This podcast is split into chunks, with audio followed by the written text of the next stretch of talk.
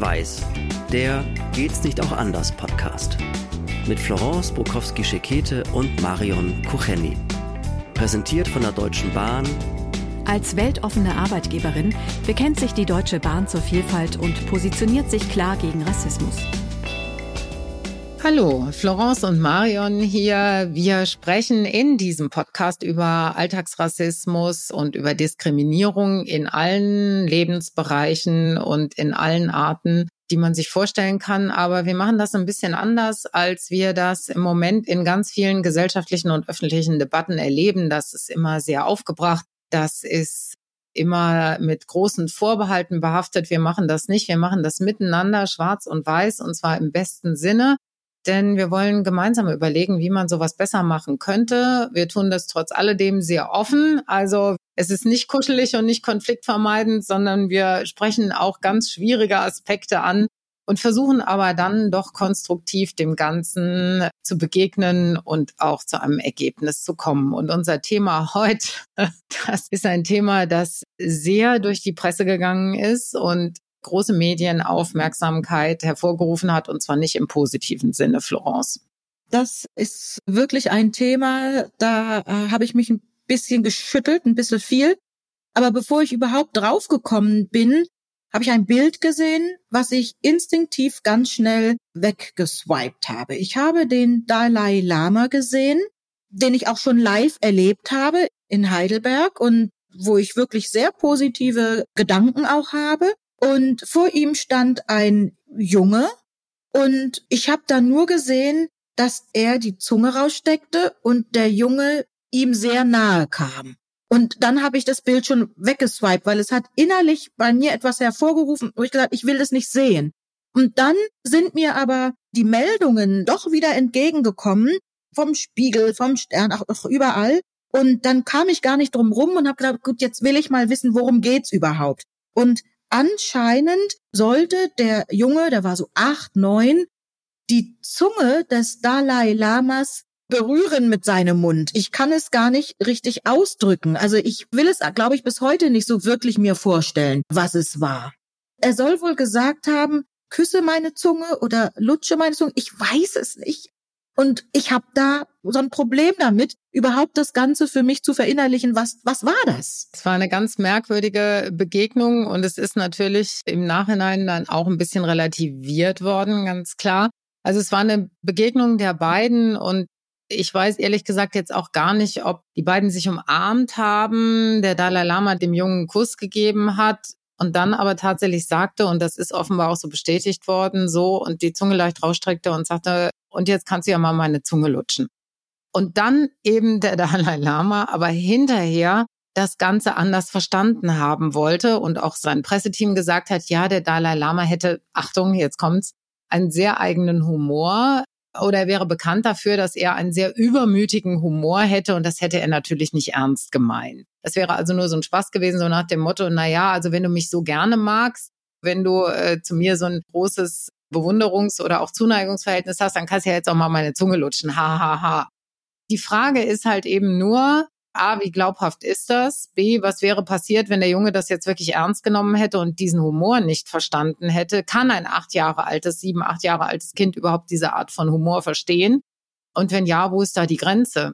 Also ich meine, wenn er gesagt hätte, zupf mich mal am Ohrläppchen, dann hätte man noch sagen können, okay, das war jetzt spaßig gemeint. Ne? Vielleicht war es spaßig gemeint, so nach dem Motto, kannst dem Onkel ja mal am Ohrläppchen zupfen, wenn du ihn so gern hast. Aber das hier ist natürlich sexuell aufgeladen, ja. Das ist eine, schon eine sehr, sehr intime und sehr innige Geste. Also da muss man sich wirklich fragen, wie kommt ein alter Mann dazu, bei aller äh, Spiritualität einem Kind sowas zu sagen? Da kommt die Frage des interkulturellen Verständnisses ja auch dazu. Ich habe dann einige Kommentare gelesen, Menschen, die geschrieben haben, in dem Kulturkreis soll das so auch eine Art Sprichwort sein. Und das kenne ich, muss ich sagen, aus Nigeria, also zumindest von meinen Eltern, habe ich das auch erlebt. Wenn man zum Beispiel ein großes Stück Fleisch hatte, wir würden hergehen und würden es durchschneiden, um dem Kind das zu geben. Und ich habe dann tatsächlich oft erlebt, als ich die drei Jahre in Nigeria gelebt habe, dann hat der Erwachsene das Stück Fleisch abgebissen und das abgebissene Stück dem Kind dann gegeben. was ich mit meiner deutschen Sozialisation fürchterlich eklig fand. Also das habe ich bei meiner deutschen Mama nie erlebt. Das würde ich auch umgekehrt nicht machen, ich als Mutter. Aber ich habe gelesen, das sei in der Kultur eben nichts Ungewöhnliches. Und wie kämen praktisch die Europäer dazu, das zu verurteilen? Sie haben doch nicht das Recht, aus ihrem kulturellen Verständnis heraus etwas anderes, also etwas, was in einer anderen Kultur normal ist, zu verurteilen.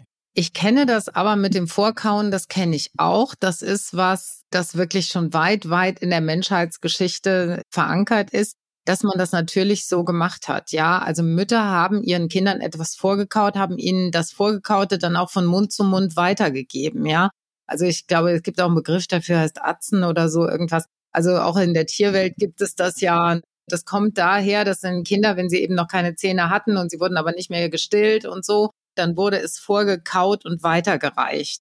Das ist tatsächlich so, aber weißt du, das war vor vielen, vielen tausend Jahren, als wir noch nicht so ganz sozialisiert waren und noch nicht so in diesem Kontext gelebt haben, dass wir Nahrung auch anders zerkleinern konnten, um sie kleinen Kindern zu essen zu geben. Aber das jetzt, das ist durchaus eine Verhaltensweise gewesen, die es in unserer Menschheitsgeschichte gegeben hat und die auch ihre Bedeutung hatte, ja, und auch ihren Sinn hatte. Aber das jetzt zu transferieren ins Jahr 2023 und zum Dalai Lama, der einem kleinen Jungen sagt, ob er nicht mal äh, seine Zunge lutschen könnte, das finde ich ehrlich gesagt sehr, sehr weit hergeholt. Und auch eben diese Frage, steht es einer anderen Kultur zu, also jetzt der deutschen Kultur zum Beispiel, das zu verurteilen? Wir sind ja eigentlich immer so, dass wir sagen, Moment, das hat uns nicht nur nichts anzugehen, sondern das ist übergriffig, wenn wir hergehen und eine andere Kultur verurteilen. Ist so. Also Übergriffigkeit, die empfinde ich auch wirklich als negativ.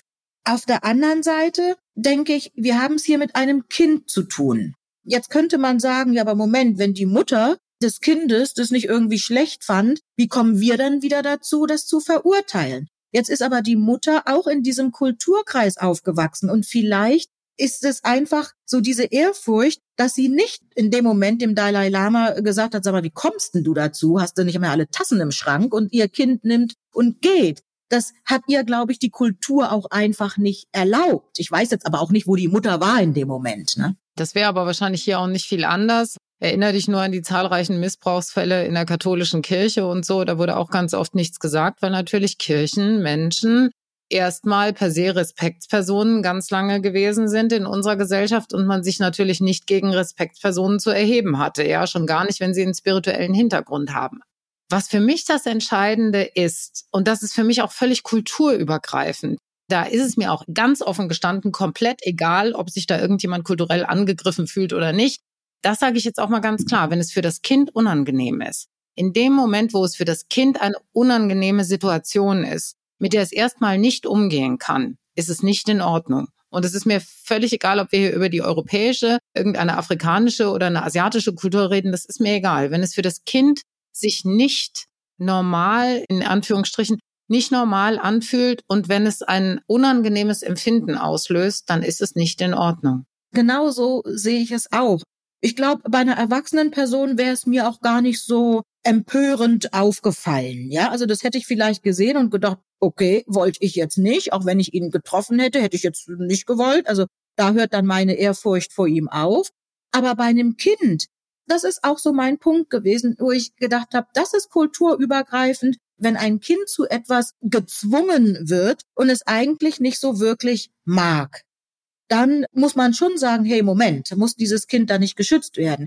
Ich bin noch aufgewachsen mit, gibt es schöne Händchen. Du hast die Hand zu geben. Auch das oder was weiß ich, die Tante, der Onkel oder wer auch immer. Ja, gib der Tante mal ein Küsschen, ja. Uh. Genau, genau. Ne, und du willst das gar nicht. Das musst du tun wo ich denke, nee, nee, muss nicht. Natürlich ist es süß, wenn das kleine Kind ein, Küsschen gibt und, und das ist ja auch noch bis jetzt noch verbreitet, dass man sagt, hey, gib mir mal ein Küsschen, aber ich persönlich versuche das zu vermeiden, weil ich denke, das Kind macht es dann vielleicht nur, weil ich die erwachsene Person bin, aber vielleicht will sie es ja gar nicht. Aber umgekehrt, wenn ein Kleines kommt und will Küsschen geben, dann ist okay. Aber dieses Gib mal, also das vermeide ich, weil ich einfach denke, nee, da sind wir als Erwachsene, haben da eine erwachsene Macht die ein Kind ja automatisch sieht und dann denkt, ich muss das jetzt. Und so empfinde ich das bei diesem Jungen auch. Zumal es ja wohl so war, das wurde auf Twitter verbreitet, auf dem Twitter-Account des Dalai Lamas und man hat sich ja irgendwie auch entschuldigt oder es relativiert. Also auch da, trotz der Kultur, hat man ja wohl gemerkt, dass es nicht so ganz okay war. Das denke ich nämlich auch. Also sonst hätte er im Brustton der Überzeugung sagen können, das ist bei uns so, da gibt's überhaupt gar nichts irgendwie Merkwürdiges. Wenn ihr das merkwürdig findet, ist das euer Problem. Nein. Hat es natürlich erstmal relativiert und sich dann in einer Art und Weise oder auf seine Art natürlich auch entschuldigt. Das führt mich aber eben noch zu was anderem, nämlich ist doch bemerkenswert, dass jetzt hier eigentlich ein Fall von Umgangsformen, die man irgendwie merkwürdig findet, weil da ein Kind involviert ist, in einer ganz unguten Art und Weise, dass die herhalten, und ich sage jetzt bewusst herhalten, ne, um wieder diese Kulturdiskussion in Gang zu setzen, ne? dass man sofort mit diesem Argument kommt, so nach dem Motto, wie könnt ihr nur, habt ihr gar keinen Respekt vor der anderen Kultur, vielleicht habt ihr euch schon mal gefragt, ob das da nicht einfach so ist. Da wird also quasi der natürliche menschliche Reflex, und du hast ja gesagt, also dir ging es auch so, du hast dieses Bild vor lauter Schreck erstmal sofort weitergewischt. Also dieser natürliche Reflex, dass man denkt, äh, da bin ich etwas unangenehm berührt, wenn ich sowas sehe. Ne? Dass das gar nicht als solches gesehen wird, nämlich als ganz normalen menschlichen Reflex, sondern dass es sofort in diesen Kontext gestellt wird, oh, guck mal, die Weißen versuchen wieder den anderen zu erklären, wie die Welt funktioniert oder beziehungsweise was gut ist und was schlecht ist. Das finde ich viel bemerkenswerter. Ne? Das macht mir viel mehr Sorgen, auch ehrlich. Und ich habe aber diese Kommentare tatsächlich von Weißen gelesen. Ich habe diese Kommentare, die ich dann so auf Facebook und, und, und auch auf anderen Kanälen, von Weißen gelesen. Und das ist jetzt interessant, was du sagst. Woher kommt jetzt genau das? Wäre es genauso, wenn ein weißer, deutscher, evangelischer Pfarrer das zu einem weißen, deutschen, evangelischen Kind gesagt hätte? Oder hätte man da nicht gesagt, ha, die Kirche, wir wissen's, ne? Haben wir doch schon viele Beispiele. Ist es möglicherweise die Angst, dass wenn man was Negatives jetzt da sagen würde, dass man in dieser kulturellen Diskussion wieder, die wir haben, dass man da gescholten werden würde?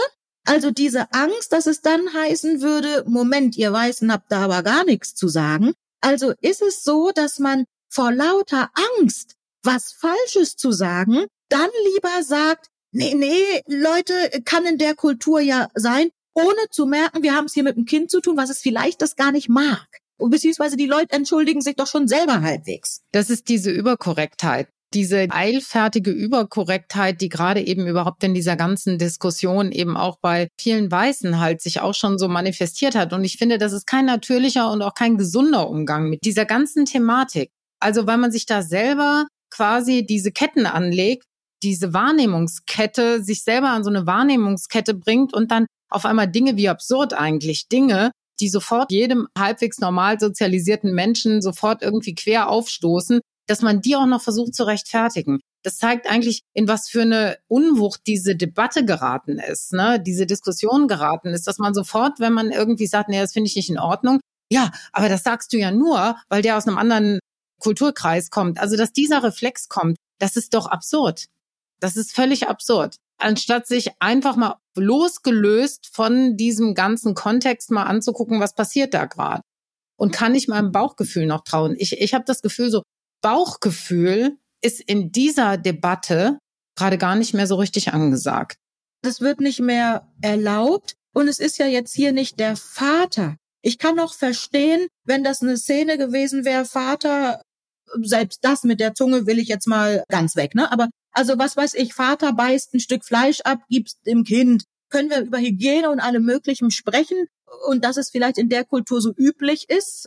Ich habe es, wie gesagt, ja in Nigeria erlebt. Und wenn man da dann sagt, komm, da halte ich mich raus, das ist anscheinend da so üblich, wenn es das Kind nicht essen will oder wie auch immer, das ist das eine. Aber hier ist es ja nicht nur, es wurde ein Stück abgebissen, sondern so wie wir das ja jetzt beschrieben haben. Und da würde selbst ich, die mit der Interkulturalität ja viel zu tun hat, wirklich sagen, nee, nee, da darf man was sagen, finde ich persönlich, auch wenn man zu der Kultur nicht gehört. Finde ich schon, wenn es um Schutz von Kindern geht. Absolut. Also in diesem Fall sowieso, da kenne ich eh keine Vorbehalte.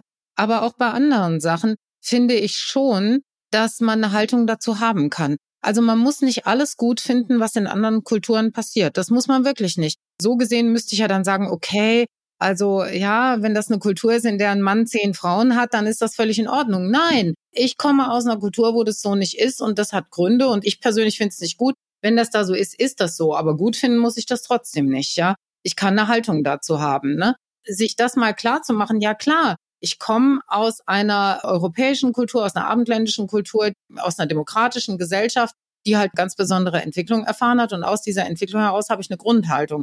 Das heißt ja nicht, dass ich äh, nicht akzeptiere, dass es in einem anderen Land so ist, aber gut finden muss ich es trotzdem nicht.